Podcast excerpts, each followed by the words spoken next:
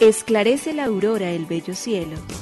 Otro día de vida que nos das, oh tierno Padre que en el cielo estás. A esta hora, unamos nuestros corazones en alabanza al Señor, Creador de todo cuanto existe. Compartamos el Evangelio. Reflexionemos en su palabra. Esto es, Esclarece la Aurora, con el Padre Antonio Ramírez. Bienvenidos.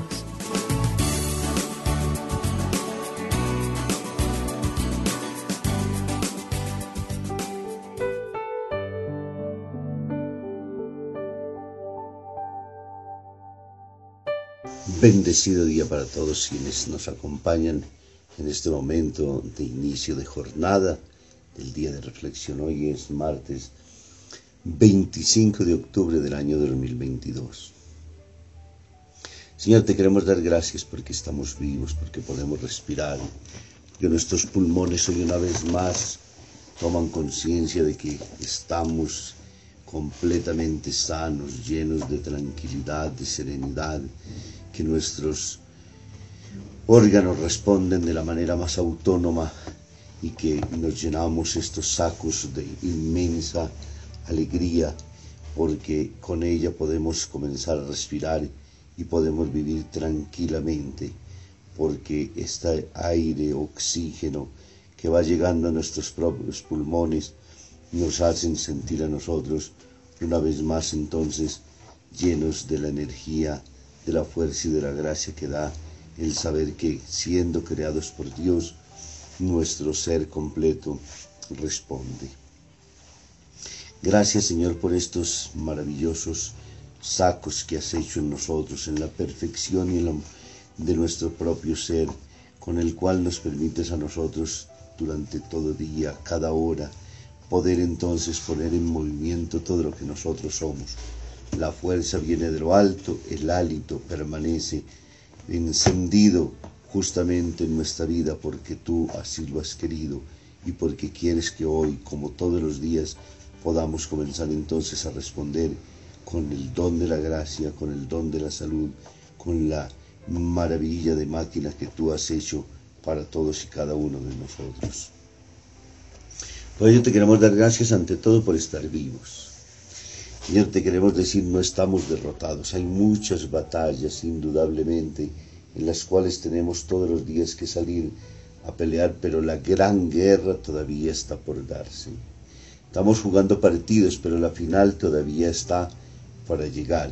Y por ello necesitamos prepararnos lo suficientemente bien y entender que cada día es una nueva oportunidad, que cada día es un nuevo amanecer que Dios me regala una oportunidad para vencer ante las dificultades, ante los momentos complejos, ante todas esas situaciones de alguna manera apremiantes que hay en la vida, pero las cuales con la fuerza y el poder de Dios las logro alcanzar. Me ha dado este cuerpo bendecido con todos los miembros, me ha regalado el don de la vida con el cual puedo ir nuevamente despertando, decirte, Señor, aquí estoy. Y por ello entonces, que esta vida que tú me regalas, que estas gracias en las cuales me envuelve hoy, puedan ser realmente para todos y en cada momento siempre bendiciones y gracias. Por ello te digo, gracias Señor Creador del universo. Nos unimos a la Iglesia Universal que ora. Esclarece la aurora el bello cielo otro día de vida que nos das. Gracias a Dios, Creador del universo, oh tierno Padre que en el cielo estás. Nuestras voces unimos al concierto que el universo eleva ya en tu honor. Desde la tierra al cielo más profundo, tierno Padre magnífico hacedor, conserva nuestras almas sin pecado, a nuestro cuerpo da fuerza y salud, y nuestra mente ilumina piadoso con un rayo benéfico de luz. Por nuestra amada patria suplicamos, por la iglesia elevamos oración, por nuestros amados padres y familia, siempre dichosos los hagas tú, Señor. En tu santo nombre, comenzamos este día de vida que nos das. Haz que lo acabemos santamente, oh Padre nuestro que en el cielo estás.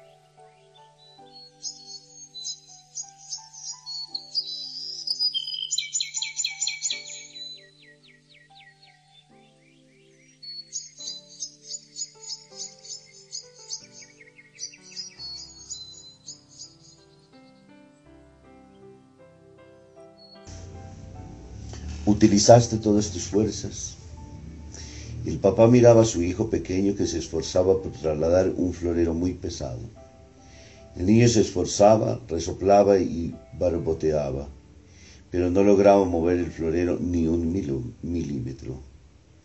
El papá en silencio lo estaba mirando. A un cierto punto le preguntó, ¿utilizaste todas tus fuerzas? Sí, le contestó el niño, yo me esforcé lo máximo posible. No, le rebatió el padre. No pusiste todas tus fuerzas porque no me pediste ayuda. San Pablo decía que lo puedo todo en aquel que me da la fuerza.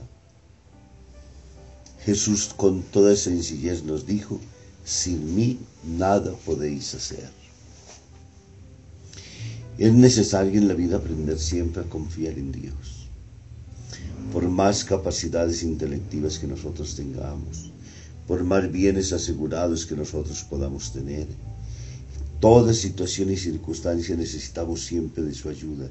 Solo con Él logramos vencer, solo en Él alcanzamos y tenemos las fuerzas suficientes para poder entonces cumplir la meta y alcanzar el logro que estamos buscando. Jesús nos lo prometió, Jesús nos lo dijo, estaré con vosotros siempre hasta el fin de los tiempos pero tengan conciencia siempre, sin mí, sin mi poder, sin mi fuerza, sin mi gracia, nada podéis hacer.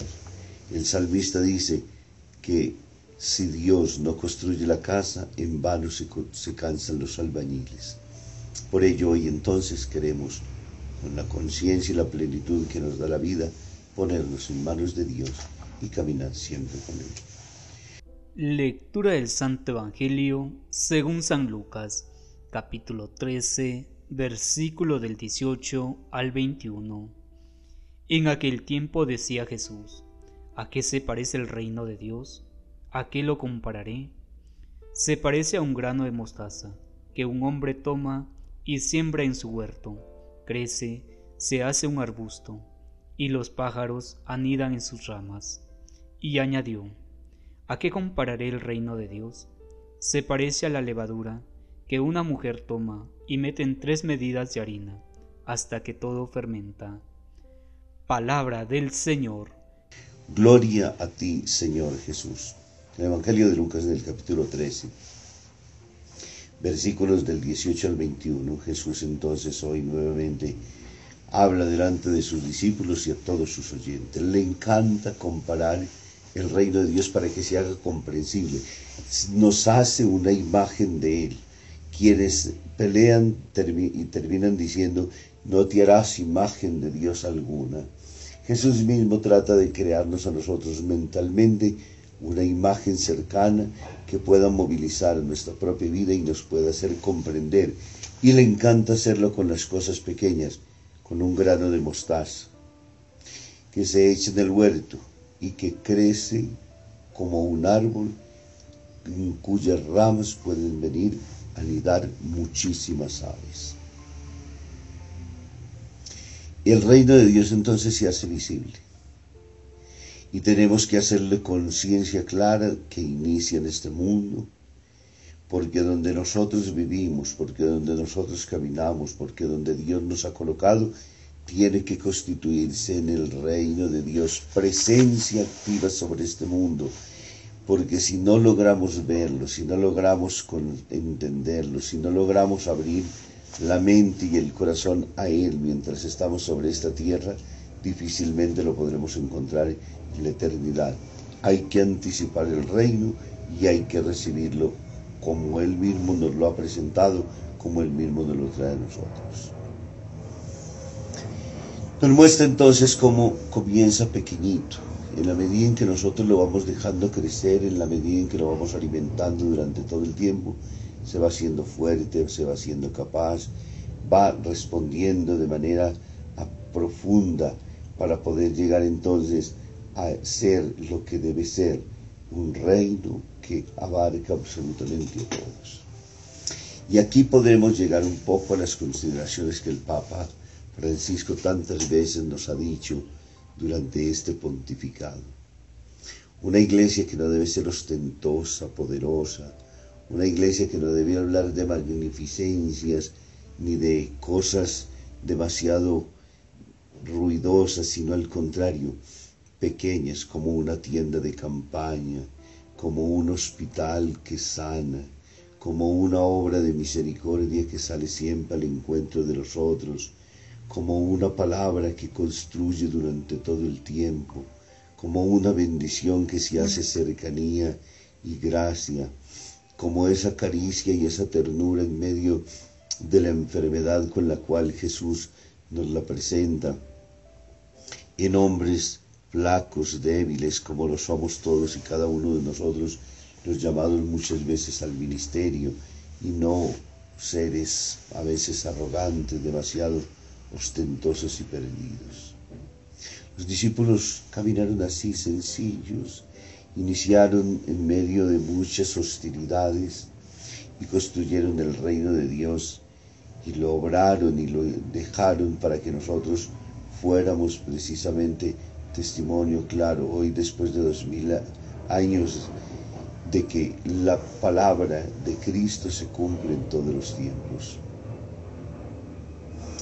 Estamos llamados entonces hoy una vez más a entender esa dinámica del reino de Dios que se hace presente cuando le damos nuestro sí a Dios, en medio de nuestras fragilidades, en medio de nuestras inconsistencias humanas, en medio de aquellas cosas en las cuales nosotros sabemos y nos conocemos muy bien. Todos los pequeños caminos, pero que sobre todo llenos de una voluntad absoluta y plena para decirle a Dios, cuenta conmigo hoy y siempre.